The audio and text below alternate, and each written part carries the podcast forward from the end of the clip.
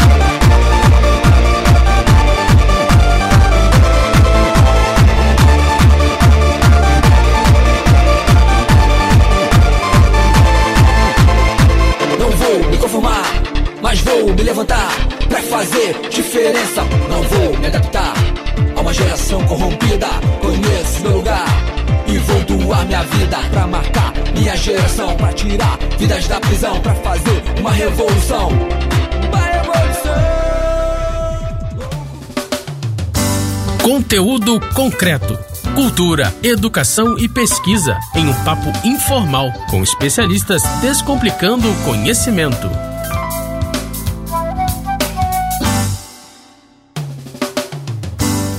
Olá, você que está aí pelas rampas da UERJ Mediações. Meu nome é Kleber Pereira e nós estamos aqui em mais um conteúdo concreto. Esse programa que é feito numa parceria do site saladacult.com.br e a nossa Rádio UERJ, a nossa querida Rádio UERJ.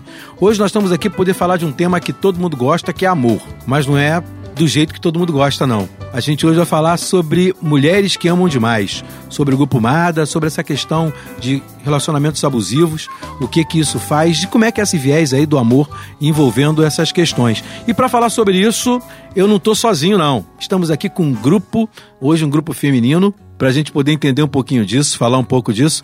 Eu tô aqui com a Fernanda. Oi, Fernanda, que é do Mada. Oi, Kleber. Tudo bom com você? Tudo bem? É bom, cara. A Fernanda Lemos é uma articuladora aí do MADA, ela tenta trazer para as mulheres a realidade do MADA, mostrar o que que isso é e poder dar amparo, né? Mostrando onde as reuniões são feitas, como elas podem se engajar, como é que é que você faz? Isso. A gente tem aqui no Rio de Janeiro 15 salas de MADA abertas. É, é só chegar nas reuniões e participar. É, o único requisito para ser membro de MADA é o desejo de deixar de ser dependente de relacionamento destrutivo e o dever de manter as companheiras no anonimato. O MADA não está afiliado a nenhuma seita ou religião, partido político ou qualquer outra organização. Não entra em controvérsia, não apoia e nem se opõe a nenhuma causa. Nosso objetivo primordial é nos recuperarmos da dependência de relacionamento destrutivo, aprendendo uma nova forma de se relacionar consigo mesma e com os outros, amando a si e aos outros de forma saudável e construtiva. Caramba! Você viu aí um viés perfeito do que é o MADA. E a gente também está aqui com a Fabiane. Tudo bom, Fabiane? Como Olá. é que você está? Olá, tudo bem? Tudo bem. A Fabiana é escritora e ela escreveu um livro chamado O Homem que Mandava Flores. Né? Esse livro fala exatamente do quê? É, na verdade, eu escrevi um romance para mostrar que qualquer pessoa pode passar por um relacionamento tóxico, independente do nível cultural, do nível social. Todo mundo está sujeito a isso. E agora, por último, mas não menos importante, a gente tem aqui a antropóloga Joana Prato, que também é escritora, tem um livro aqui, né? Ela fez um livro chamado Do Amar Demais e Outros Demônios. Tudo bom? Tudo bom. Fala pra gente, Joana, como é que é esse universo aí do livro? Então, esse livro foi o resultado da minha dissertação de mestrado, que eu concluí em 2012. E eu fiz a partir do método etnográfico. A etnografia é um método que privilegia o estar aí, ou seja, participar, eh, acompanhar os grupos. Então, eu fiz a partir de, desse acompanhamento com o grupo mesmo, com o grupo MADA. Eu fazia parte do grupo e também fiz minha dissertação. É um processo que exige uma certa imersão, não é isso? Aham. Dentro do processo que você está avaliando, que você está escrevendo sobre. E vocês viram esse sotaque maravilhoso, lindo, bonitinho da Joana, porque ela é colombiana, né, Joana? Você fez doutorado em Ciências Sociais aqui na UERJ. É, eu estudei aqui na UERJ, na linha, nas ciências sociais. Eu me formei na Colômbia, na antropologia, e, e vim estudar ci- eh, ciências sociais aqui na UERJ. Então aí, mais prata da casa. É, Fernanda, me diz uma coisa. Você participa do grupo como anônima também? Sim. Você também é uma mulher que se identifica com essa questão da codependência ou da dependência afetiva? Isso, eu sou uma amada. Uma mulher que ama demais. o que, que é para você, em essência, ou para a forma de vocês verem, uma mulher que ama demais? É doença? É puramente patológico? Como é que é isso? Então, o perfil das mulheres que amam demais são mulheres que sofrem demais, têm carência afetiva, falta de autoestima, falta do amor próprio, medo da solidão. Temos a doença do controle da obsessão, uma doença emocional comportamental. Essa doença ela atinge a área física, mental e espiritual. A doença do controle da obsessão. Uhum. Eu fico obcecada, obsessiva no relacionamento, tentando controlar a vida do meu parceiro. Né?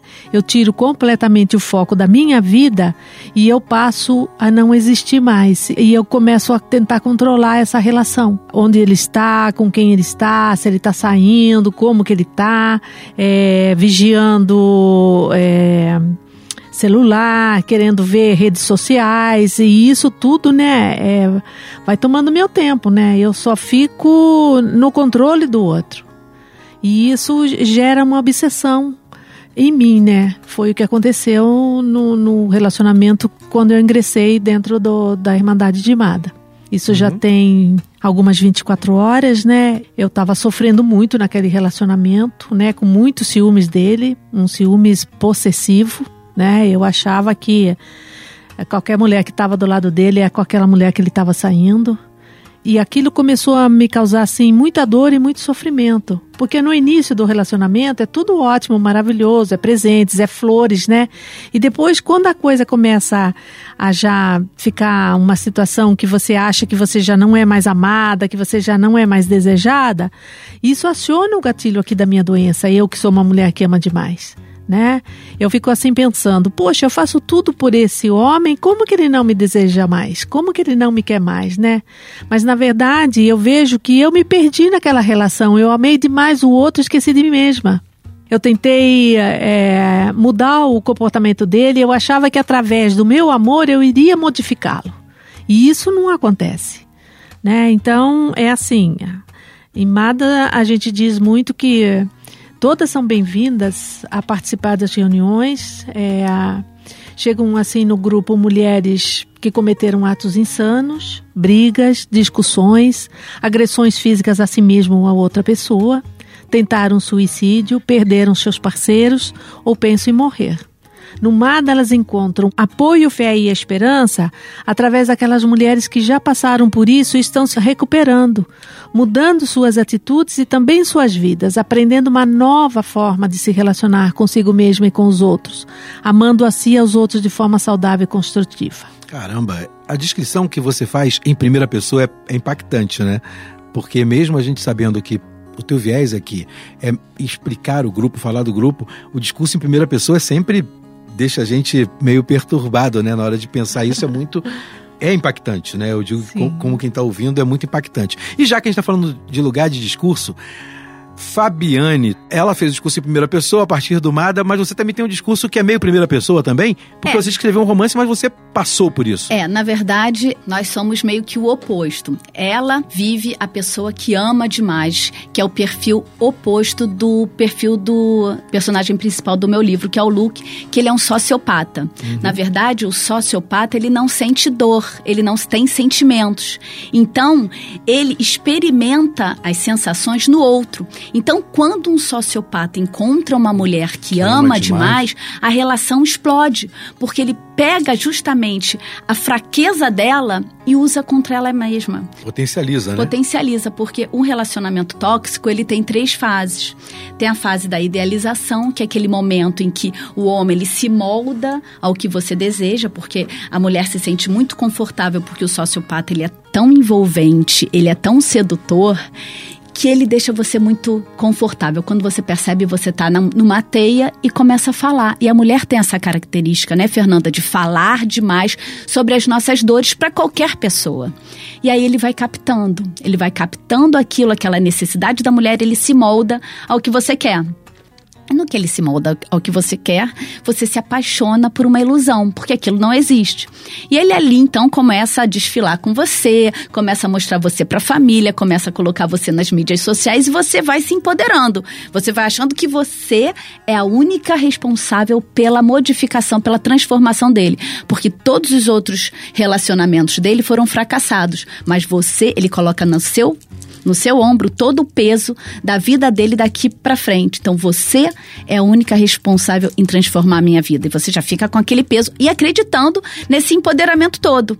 E aí você acaba caindo naquilo e você relaxa. No que você relaxa, ele então te despreza. Então imagina uma mulher que ama demais com um sociopata sendo rejeitada e desvalorizada Imagina, porque para uma mulher que já é uma outra pessoa que não tem, que não é uma mulher que ama demais, já é difícil, que é o meu caso, foi muito complicado. Como é que hoje eu sou a mulher da vida dele, o grande agente transformador, e no dia seguinte você é nada, absolutamente nada. É, e depois tem o descarte, porque o sociopata, ele tem um objetivo. Alguns CEOs são sociopatas, são pessoas que precisam de poder. Esse poder ele pode estar relacionado ao sexo, pode estar relacionado ao dinheiro, ele precisa ser visto como uma pessoa importante dentro do meio dele. Então, ele não mede esforços e são pessoas que mentem, não têm escrúpulos. Esse é o personagem do meu livro. Eu passei por uma situação e, na verdade, eu fui catalogando é, diversas histórias de mulheres que já haviam se relacionado com um, um sociopata. Caramba. E daí surgiu o homem que mandava flores. Meu Deus do céu. Fantástico. Agora eu quero falar um pouquinho e quero que a Joana traga pra gente. Você falou, Joana, que você estuda emoções, né? De Uhum. maneira antropológica, aí estuda emoções, mas é só o amor? Como é, como é que é isso? E o que, que é a gramática das emoções que eu vi no teu livro aqui? Como é que é isso? Então, é, a gente, a, nosso grupo de pesquisa analisa todas as emoções. E em nosso grupo tem bastantes pesquisas sobre eh, diversas emoções, felicidade, por exemplo, culpa, compaixão, eh, e algumas milhares, não milhares, mas uns centos, pelo menos, de pesquisas de diversos complexos emocionais.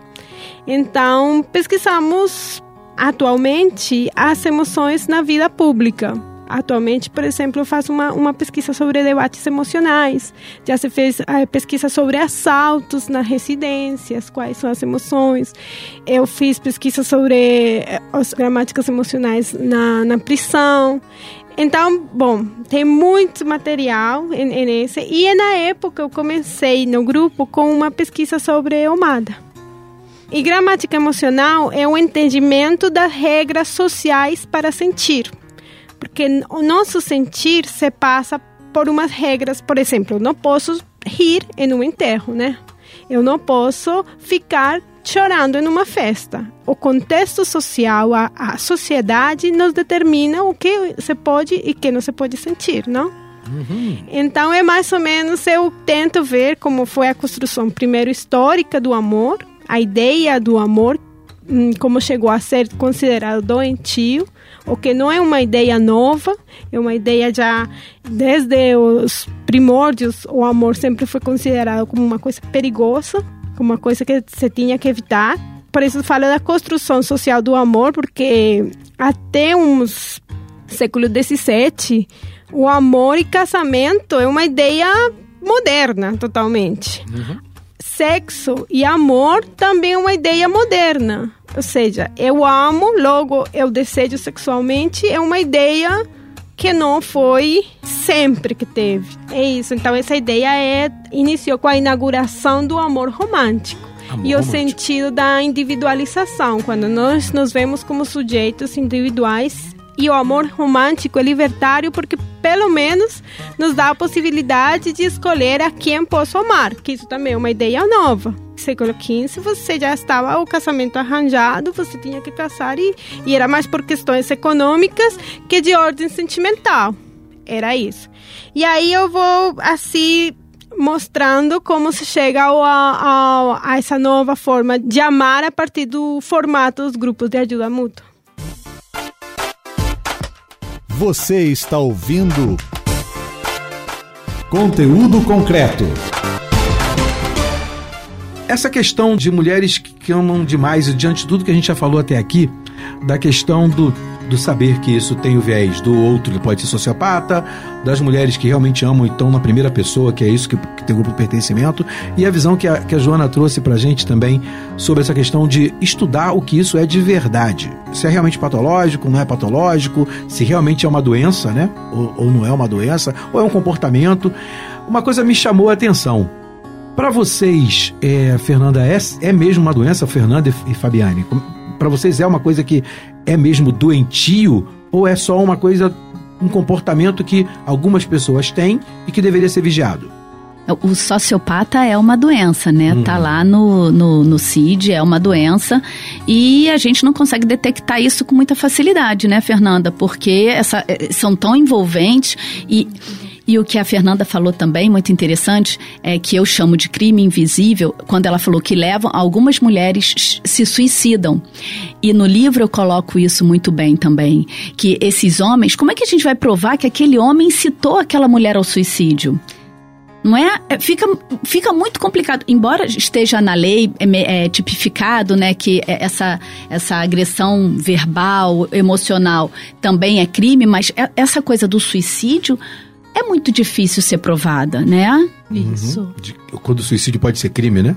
É, porque É, incitar o suicídio é é crime, crime. tá lá no Código Penal. Só que como é que você vai provar que aquela pessoa que dorme com você, ela, ela invade tanto a criou. sua cabeça, ela te destrói tanto por dentro, a ponto de levar você ao suicídio? Porque os manipuladores fazem isso. E eu não sei, Fernanda, se, se acontece isso muito com você lá nas reuniões, se as mulheres falam que são realmente manipuladas, se o homem, no caso é homem, mas relacionamento sociopata pode ser qualquer tipo de relacionamento, tá, gente? Poderia ser uma, uma, uma mulher também. É, é, aí pode ser no trabalho, com o irmão.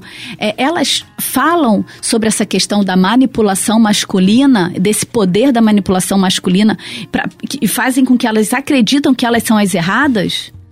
É, existe isso também, né? Depende do relacionamento que elas estão vivenciando.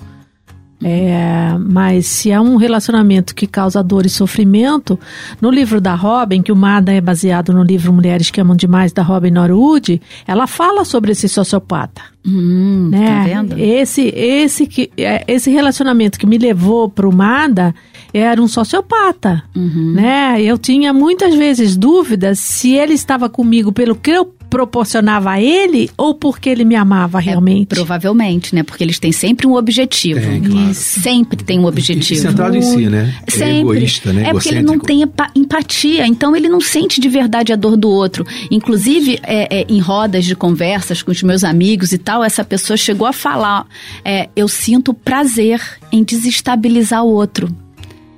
E aí, essa amiga falou pra mim: olha, esse cara sente prazer em desestabilizar o outro. Toma cuidado, as pessoas avisam. Né? As pessoas avisam a gente, mas a gente não quer ver porque tem esse empoderamento. Então a gente acredita mesmo que aquela pessoa. de- Não, dessa vez ele mudou e comigo vai ser diferente. Não vai ser diferente, viu, gente? Não vai ser diferente. Joana, essa- que emoção está envolvida nesse quadro que acaba sendo é, uma simbiose louca, né? Que, que, se, desse relacionamento do sociopata com a mulher que ama demais. Que emoções a gente pode ver aí? Como é que você olha isso? Na verdade, eu, eu, assim, primeiro que eu não, é que você falou de verdade, de falar de verdade, isso eu não, não tenho uma verdade, né? Eu não venho para falar a verdade, nem só é uma é outro comentário, além da, da questão psicológica, é outro olhar, né? Não tenta ser a verdade absoluta, nada, não só para Na, deixar ve- isso. na verdade, a verdade nunca é absoluta. né? Não, não, é um ponto de, de é- vista, como é é, o ponto é a de vista. Uhum. psicológico, como é o ponto de vista das, outras, das outras disciplinas, até mesmo da, das experiências da- das próprias pessoas que vivenciam, né? E sobre isto, eu acho, eh, não sei, tem duas coisas que, como, como antropóloga, eu posso, posso olhar. É, a ambivalência é uma característica central da forma como a gente experimenta o amor. Por um lado, está como o tema central da felicidade, né?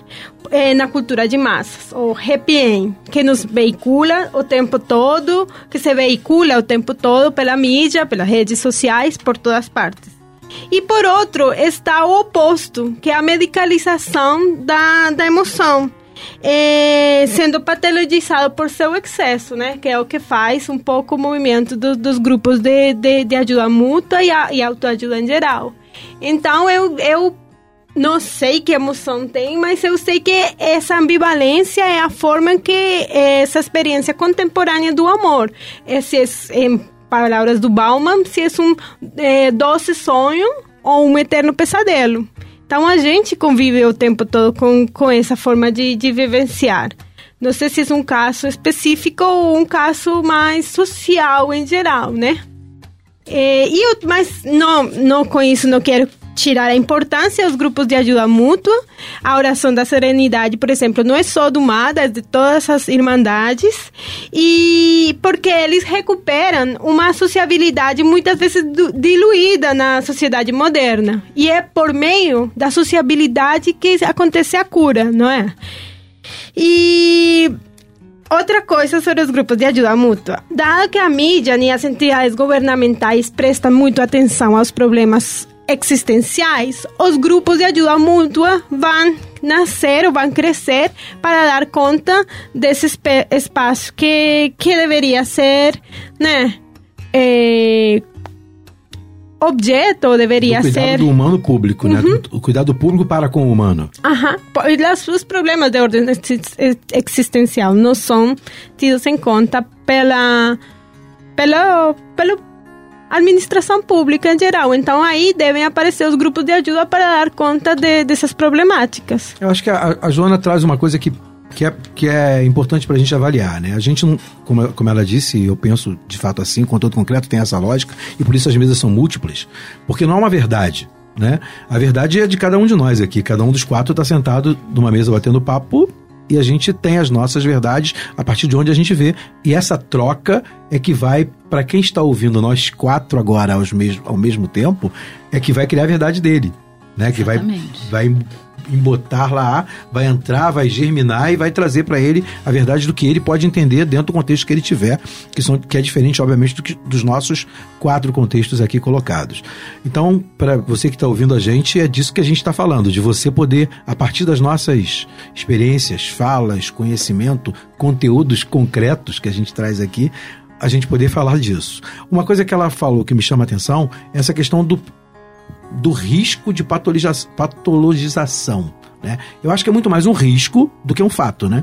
Nem sempre está sendo patologizado. Eu, nem, eu não vejo que os grupos de ajuda necessariamente tratam disso como uma doença, tratam como perfil, como uma característica de uma maneira geral.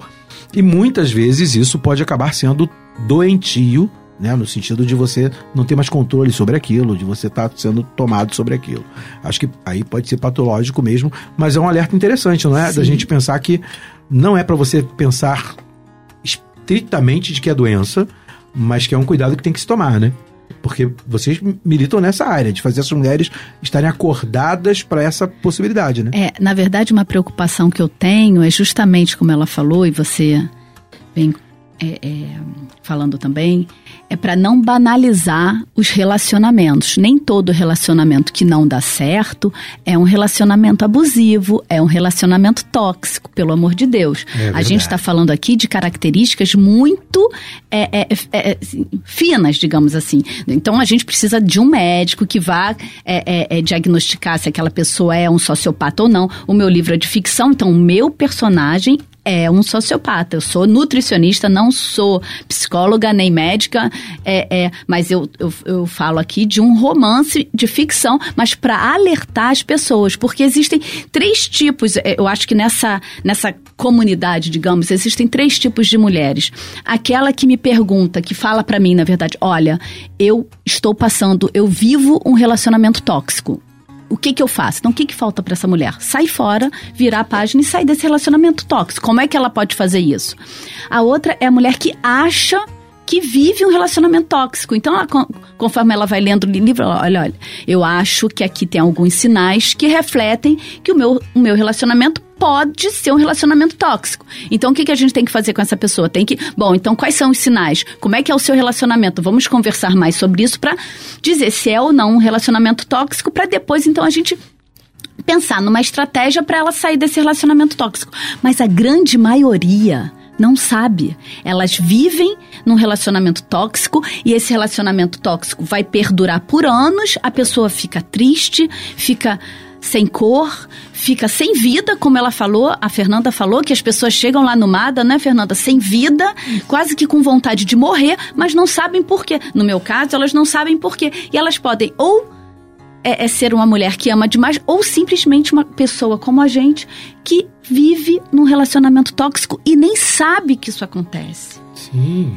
Isso acontecia muito com as mulheres, com as nossas avós, que não tinham, né? Que achavam que aquele era o padrão. O padrão Estavam presos numa cadeia que já acontecia naturalmente, acontecia para todo mundo do mesmo jeito, e ela entendia que ela não tinha por que sair daquela, daquela corrente, daquela é, cadeia. que era normal o homem é, humilhar você, o homem te desprezar, o homem te maltratar.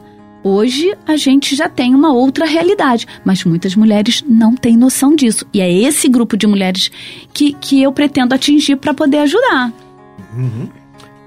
Porque quando tem eh, mudanças ideológicas, também mudam as formas de sentir. Exatamente. Ou seja, hoje uma mãe pode não se sentir eh, uma mulher devido a- às mudanças que teve a, a me- o mesmo lugar das mulheres, a luta das mulheres, faz com que uma mulher po- possa se sentir eh, como se possa sentir indignada, possa sentir que isso não pertence a ela, mas teve que ter uma mudança ideológica para que mudasse a forma de sentir. Uhum, Que, ou seja, foi uma mudança social que agora nos possibilita sentir indignação, poder nos sentir eh, magoadas, tristes com aquelas situações que antes eram vistas como normais. É como se a gente não tivesse o direito antes, né? E agora a gente tem o direito. Alcançaram esse direito, É, né? de poder reivindicar uma vida mais justa, mais, né, com, com mais, é, com paz, na verdade, né, dentro de um relacionamento com paz. Isso tem a ver, ô, Fernanda, com o demais, né? Porque amar não é ruim, né? Amar é bom.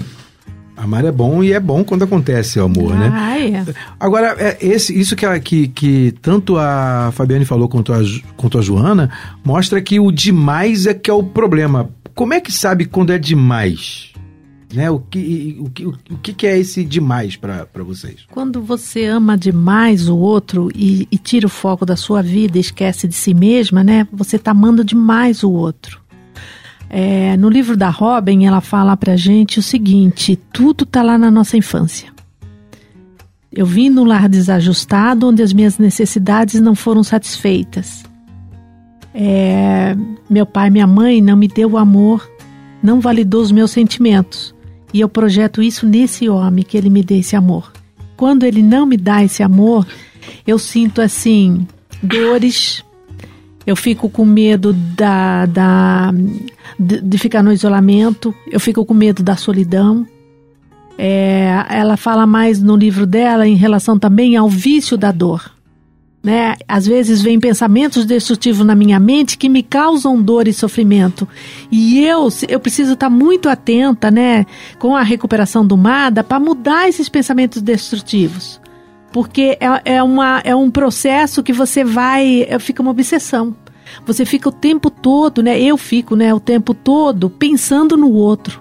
E assim, e isso causa um desperdício de energia né? Porque você fica obcecada. Não, porque se eu não tivesse feito assim, não, porque se eu não tivesse, se, se eu tivesse mudado o meu comportamento, talvez ele me amasse, sabe? Você fica com, aquele, com aqueles pensamentos obsessivos e obcecados e nenhuma mulher, nenhum homem ou uma mulher, né? Não suporta ninguém obcecado e obsessivo atrás.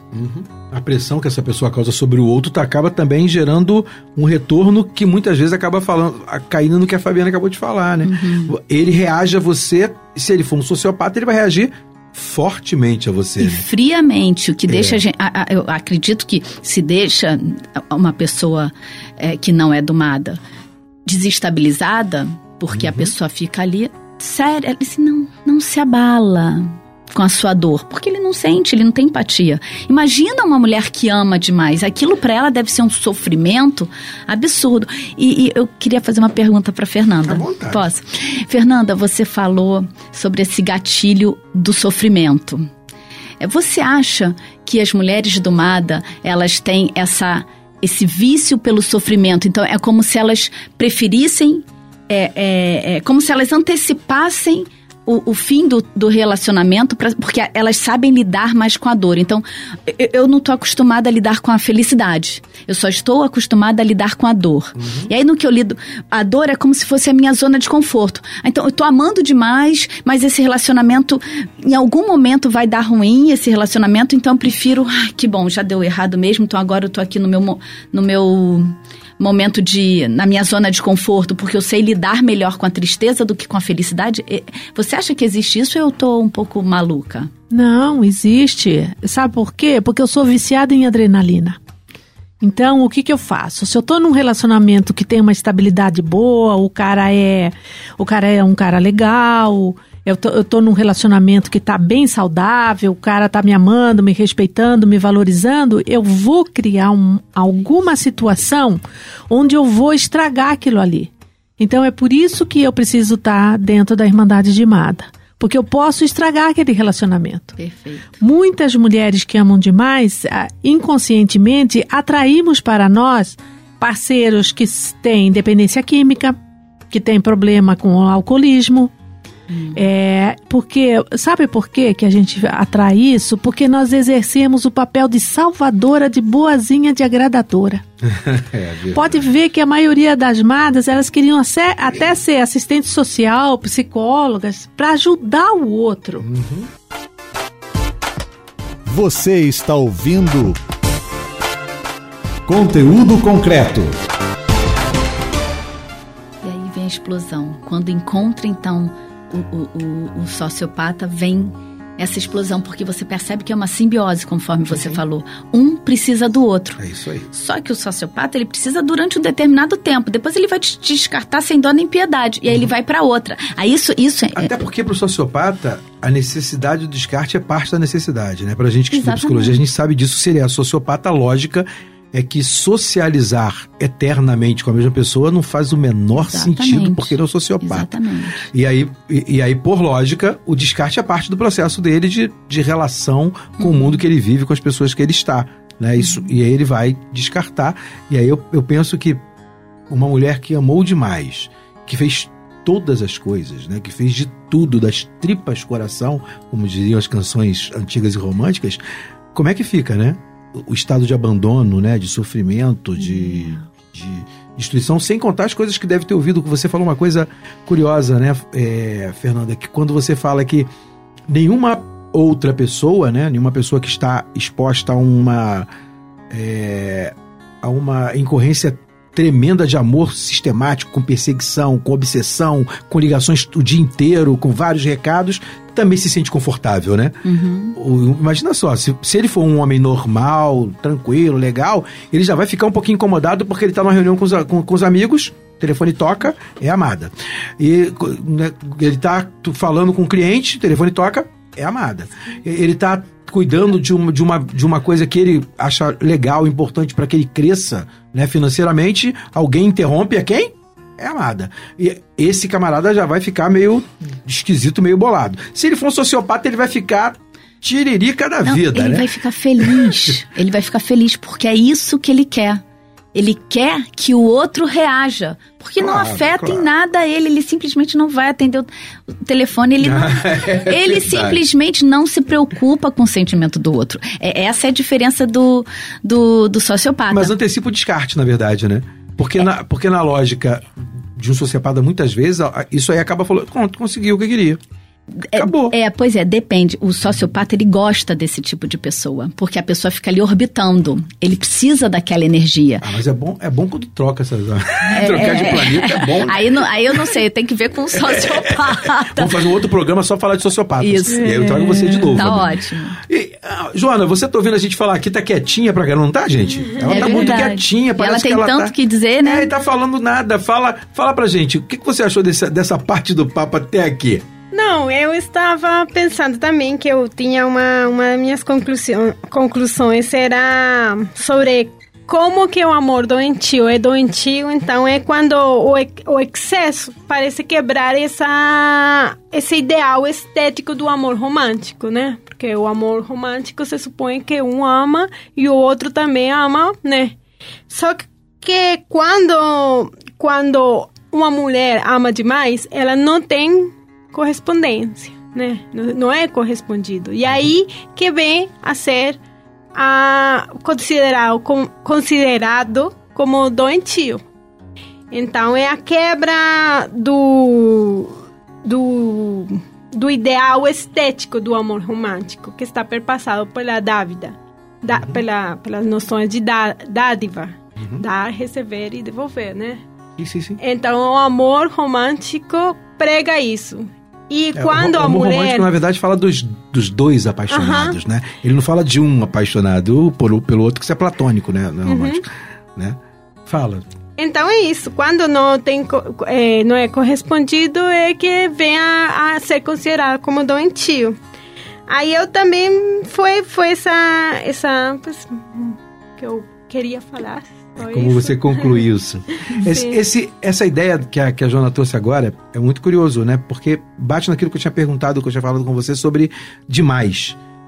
Então a gente poderia pensar aqui, acho que se a gente fosse fechar alguma coisa, isso faria sentido.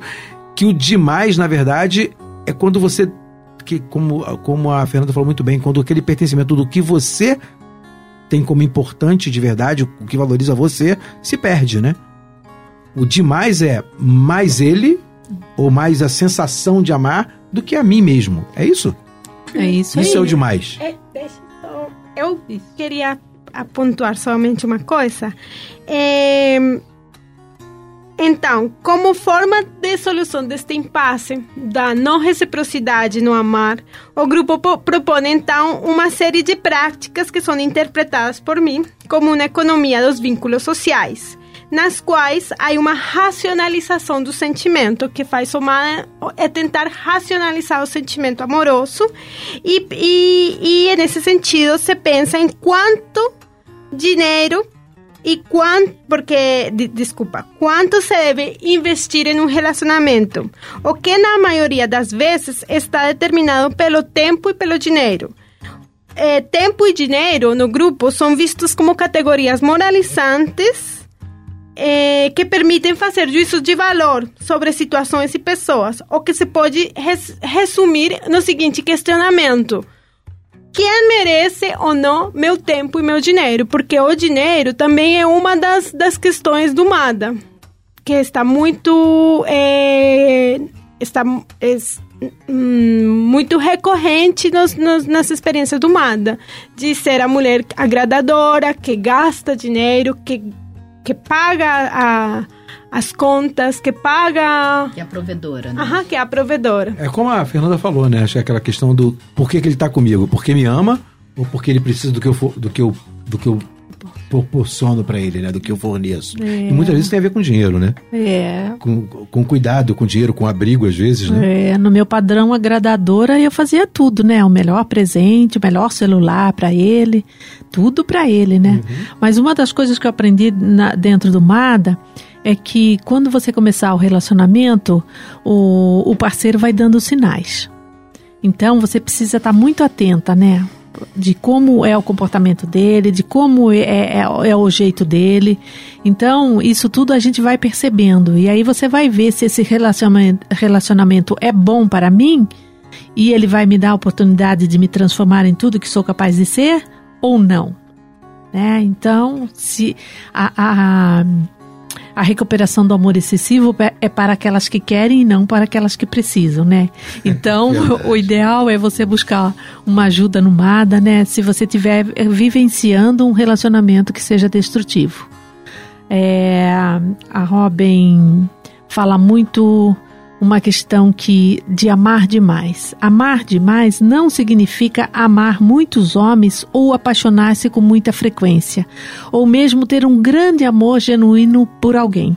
Significa, na realidade, ficar obcecada, obsessiva por um homem ou por uma mulher e chamar isto de amor, permitindo que esse sentimento controle boa parte de suas emoções e da sua vida e mesmo assim você é incapaz de rompê-lo significa medir a intensidade do seu amor pela quantidade de sofrimento que ele lhe traz.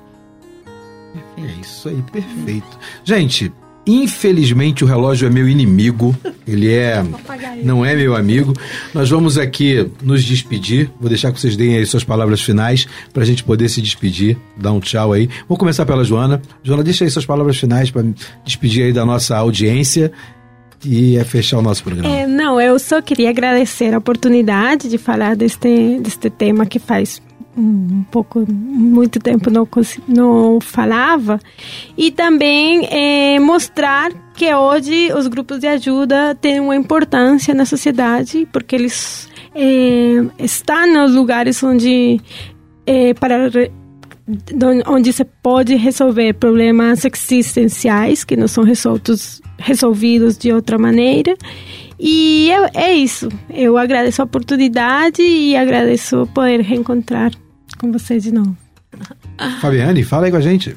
É, eu também, obviamente, agradeço a Fernanda ter me colocado aqui, né, para fazer parte dessa, dessa conversa.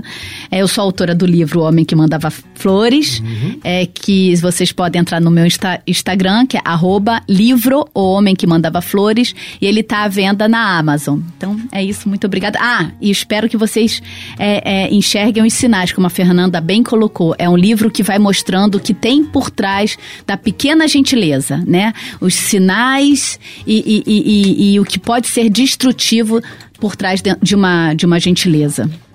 Gente, eu tô com um livro da Fabiana aqui na mão, linda capa. Obrigada, obrigada. É, Foi muito... feita pela designer Gisela Fiuza. Não, de parabéns, ótimo. Né, vou devorar, vou ler que bom. Vou, vou, aproveitar e vou aprender um pouco mais, né? Despeça-se de nós, de nós e para nós conosco aí, Fernanda. Ah, quero agradecer, né, a oportunidade de estar aqui hoje falando um pouquinho do MADA falar que se você é uma mulher que ama demais, dê, dê a si mesma a oportunidade e venha para uma de nossas reuniões. Nós temos 15 salas abertas aqui no Rio de Janeiro. É só você chegar e ingressar é, buscar sua recuperação, né? A Joana falou sobre os grupos de ajuda mútua. A gente recebe muitos e-mails de homens que procuram ajuda também, né? E a gente, numa, numa parceria, a gente indica o CODA, que trata da codependência emocional, e o DASA, que é dependente de amor e sexo. São grupos mistos para homens e mulheres. E o MADA é só para mulheres. Mas o MADA tem no Brasil inteiro, né? Tem, tem. A gente tem 14 estados que tem grupo MADA. A gente tem aqui no Rio de Janeiro é o Rio é o, é o estado que tem mais salas abertas. Hum. Mais mulheres que amam demais. Mais mulheres que amam demais. Ou mais apoiadoras que se, que se encontram para poder falar sobre isso. Sim. O que eu acho que é importante, né? Acho que essa mesa de diálogo nossa aqui é para isso, né? Para que isso possa ser um apoio, possa ser um socorro. É. Uma troca, um... né? Importante, são pontos de vista diferentes. Isso, né? É um start que vai, vai com certeza atingir muita gente. Com certeza. E a gente precisa disso. Como é, como, como é que é o site? Você sabe dizer, ô Fernanda? O nosso site é www.grupomadabrasil.com.br. Quero agradecer ao Kleber o convite de estar aqui. Muito, muita gratidão, viu? Ah, gente, e para você que ficou aí apegada na gente, né? Ligado, codependente de nós, né? Fica com Deus, continua com a gente, vai ouvindo aí conteúdo concreto. Né? E se você quiser trocar e-mails com a gente, a gente também tem aí um e-mail, conteúdo concreto, conteúdo concreto, arroba gmail.com. Você manda um e-mail pra gente, pode fazer sugestão de pauta, conversar com a gente à vontade, que a gente está lá para te ouvir também. Agradecer a Fernanda, agradecer a Joana, agradecer a Fabiane. Muito bom ter vocês aqui para esse papo. E para você que for ouvindo a gente aí, que deve nos amar demais, fica com Deus e até a próxima. Conteúdo concreto. Apresentação: Kleber Pereira. Moderadores: Roberto Rodrigues e Max Gama. Equipe técnica: Daniel Barros, Gleidson Augustos e Eduardo Sobral. Locução: Vitor Quaresma. Produção: Rádio Erge e Salada Cult. Realização: Centro de Tecnologia Educacional CTE SR3. Conteúdo concreto cultura, educação e pesquisa em um papo informal com especialistas descomplicando o conhecimento.